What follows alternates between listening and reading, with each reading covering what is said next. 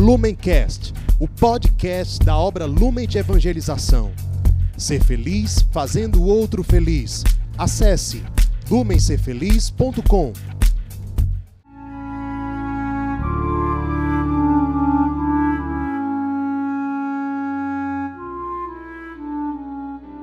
Os santos são sinais da presença do ressuscitado na história. Hoje, dia 31 de julho, celebramos Santo Inácio de Loyola. Ele, na verdade, foi batizado como Inígo. Depois do futuro é que ele pediu para ser chamado de Inácio, que significa ou deriva da palavra ouro. Ele nasceu no ano de 491 em Loyola, que fica na região basca da Espanha, na época fazia parte do Reino de Navarra. Ele era o caçula de 14 filhos, a família dele era uma família que fazia parte da nobreza rural, e com 15 anos de idade, ele pediu para fazer parte do serviço de cavalaria do rei da época, que era o rei Fernando de Aragão. Seu serviço dessa forma foi aceito e ele recebeu uma formação muito intensa de cavaleiro, o que também incluía o aprimoramento na sua cultura pessoal, na etiqueta, nos bons modos, nas roupas. Ele se tornou, digamos assim, um cavalheiro para os moldes da época. E ele se destacou muito nas batalhas que ele participou, nas atividades militares de que ele fez parte, até que, quando ele tinha 26 anos de idade, participando de uma batalha diante do cerco de Pamplona, que era a capital do reino de Navarra, diante da iminência da invasão da cidade de Pamplona, ele foi um dos cavaleiros que lutou para defender a cidade e nessa batalha acabou que uma bala de canhão atingiu a perna direita dele, que quebrou a perna. A perna esquerda dele também ficou ferida, mas não tanto. Ou seja, foi uma coisa realmente muito grave. E aí ele passou um bom tempo tendo que se tratar no próprio palácio. Ele ficou um bom tempo ali sendo tratado para recuperar o movimento, o bom funcionamento das pernas. Depois que ele terminou de ler, até porque não tinha mais nada o que fazer para passar o tempo para ele a não ser ler. E depois que ele leu aquilo que mais lhe interessava, que eram os romances de cavalaria, só restavam para ler ali os livros religiosos. Então ele fez uma leitura da vida de Cristo, escrita por Ludolfo de Saxônia, que era um livro famoso na época, e depois começou a ler as vidas dos santos que tinham ali. E no começo ele não teve muita empolgação para fazer isso, era mais um passatempo. Só que ele foi naturalmente confrontando aquelas vidas que ele via naqueles livros, as vidas dos santos, com a vida dele, que ele tinha vivido. E ele mesmo diz na sua autobiografia que até os 26 anos de idade ele tinha sido um homem entregue às vaidades do mundo, aos prazeres passageiros. E ele percebeu, se comparando aos santos, que a vida dele, na verdade, era muito fútil, era muito vazia. E ele tinha um temperamento colérico, então foi crescendo dentro dele o desejo de firmemente se dedicar a ter uma vida como a vida daqueles santos. E ele queria colocar logo a mão na massa, sair logo dali, só que de fato o tratamento dele durou um bom tempo. Ao sair ali do palácio, já terminado o seu tratamento, ele teve a firme decisão de fazer uma peregrinação, até como forma de penitência, até a Terra Santa, uma forma de reparação, um exercício espiritual de reparação pelos pecados cometidos até então, por toda a vida marcada pelo pecado que ele teve até aquele momento. Como um dos primeiros atos, depois de tomar essa decisão, ele passou uma noite inteira em oração no santuário de Montserrat. Depois dessa noite inteira de oração, ele decidiu deixar ali, naquele santuário, a sua espada simbolizando que ele não queria mais as honras desse mundo, nem ser um cavaleiro mundano. Ele queria agora outra coisa. E aí, continuando a sua peregrinação até a Terra Santa, ele passou um bom tempo em Manresa. E ali ele se dedicou muito tempo à oração, à vida contemplativa, jejum, penitências, mortificações, teve várias experiências de arrebatamento e foi ali que ele começou a escrever os seus famosos exercícios espirituais, que seriam tão importantes na formação dos jesuítas depois e até hoje muita gente tem fortes experiências de Deus a partir desses exercícios escritos por ele. Ele foi de fato até a Terra Santa, Jerusalém, e voltou depois de alguns anos para a Europa com um firme desejo de evangelizar, de consumir a sua vida para converter almas para Deus.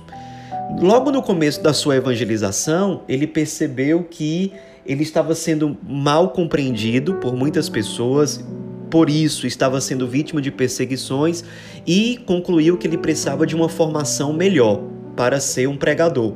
Então ele foi para Paris para estudar na universidade mais famosa da época, que era Sorbonne, e ali ele estudou filosofia, teologia e fez outros estudos também complementares. E de fato, ele se esmerou muito nesses estudos, nessa formação, e foi ali que surgiu a inspiração para que ele, já como padre, fundasse uma nova congregação, uma nova ordem, que seria uma ordem religiosa que de fato mudaria a história da igreja. Ele convidou alguns irmãos padres para fazerem os exercícios espirituais, para começarem a evangelizar em conjunto e, junto com seis padres, eram eles, naquele dia que é considerado o dia da fundação da Companhia de Jesus ou dos Jesuítas, o dia 15 de agosto de 1534. Ele, juntamente com os seis padres companheiros, eram eles o francês Pedro Fabro, os espanhóis Francisco Xavier, Alfonso Salmeron, Diego Lainez e Nicolau de Bobadilla, e também um padre português chamado Simão Rodrigues. Então ele, junto com esses seis padres, deu início oficialmente nesse dia à Companhia de Jesus, o que seria um marco para a igreja.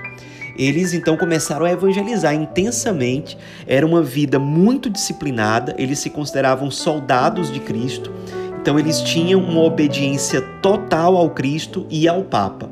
Eles assumiram um dever pessoal de fazerem uma peregrinação à Terra Santa, assim como Santo Inácio já tinha feito, ou se não pudesse, que pelo menos eles se apresentassem ao Papa oferecendo a ele uma obediência total. Era uma época em que a igreja realmente precisava muito evangelizar. Vários territórios estavam sendo descobertos em várias partes do mundo inclusive o Brasil. Havia também o desafio de evangelizar em territórios que tradicionalmente eram católicos, mas que estavam se tornando protestantes por conta da reforma de Martinho Lutero. Então, os jesuítas foram uma grande resposta da igreja para aquele contexto, porque eles eram grandes apóstolos, grandes pregadores, grandes missionários e que tinham uma grande diversidade de apostolados possíveis. Escolas, postulado junto aos pobres, junto aos índios, nos novos territórios descobertos, enfim, como professores universitários, como diretores espirituais, eram grandes missionários e com uma diversidade enorme de ministérios e apostolados possíveis. Logo, eles foram crescendo em número até que no dia 27 de setembro de 1540, ou seja, seis anos depois da fundação, o Papa Paulo III aprovou oficialmente os jesuítas como uma ordem da Igreja. No ano seguinte, 1541, Santo Inácio foi eleito superior geral da companhia e se mudou para Roma. Ali ele deu continuidade à formulação dos escritos da Companhia de Jesus e também fundou escolas para a formação de missionários. Nessas escolas de formação que ele fundou em Roma, saíram milhares de missionários para os diversos lugares do mundo. Era muito comum que na preparação de um jesuíta, antes de ele ser enviado, ele fosse a Roma estudar numa dessas escolas fundadas pelo próprio fundador dos jesuítas. Ele próprio se dedicou muito à evangelização, ao apostolado, sendo auxílio para a igreja na época. Ele colocou para os seus religiosos a obrigatoriedade de um quarto voto, além dos votos de pobreza, castidade e obediência, o voto de obediência total ao sumo pontífice. Enfim, ele faleceu já com 65 anos de idade no dia 31 de julho de 1556. Sua canonização aconteceu poucas décadas depois, no dia 12 de março de 1622, pelo Papa Gregório XV, e os jesuítas até hoje são dezenas de milhares de missionários espalhados por todos os continentes. Uma ordem que nasceu para a missão. A ideia, a inspiração de Santo Inácio era ter missionários que tivessem uma profunda formação, uma profunda vida de oração e que também tivessem uma vida muito ativa, muito dedicada à missão e com uma total submissão aos direcionamentos do Santo Padre. É assim que os jesuítas foram resposta para a igreja ao longo dos séculos, gerando muitos frutos de evangelização em todos os continentes, em tantos lugares do mundo. Certamente o grande desejo de Santo Inácio se cumpriu de muitos modos. A salvação das almas, salvar o maior número de pessoas sendo soldados de Cristo. Nos esperemos na vida desse santo que foi Inácio, que foi fogo para o seu tempo e que continua incendiando positivamente tantos corações por meio da ordem por ele fundada, a Companhia de Jesus, os Padres Jesuítas. Santo Inácio de Loyola, rogai por nós.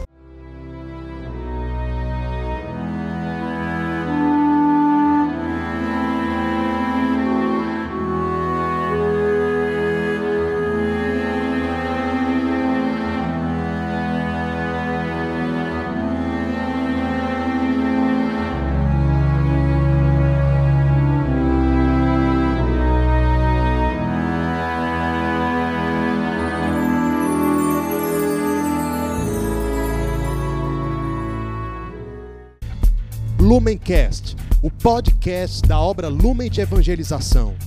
Ser feliz fazendo o outro feliz. Acesse lumencerfeliz.com.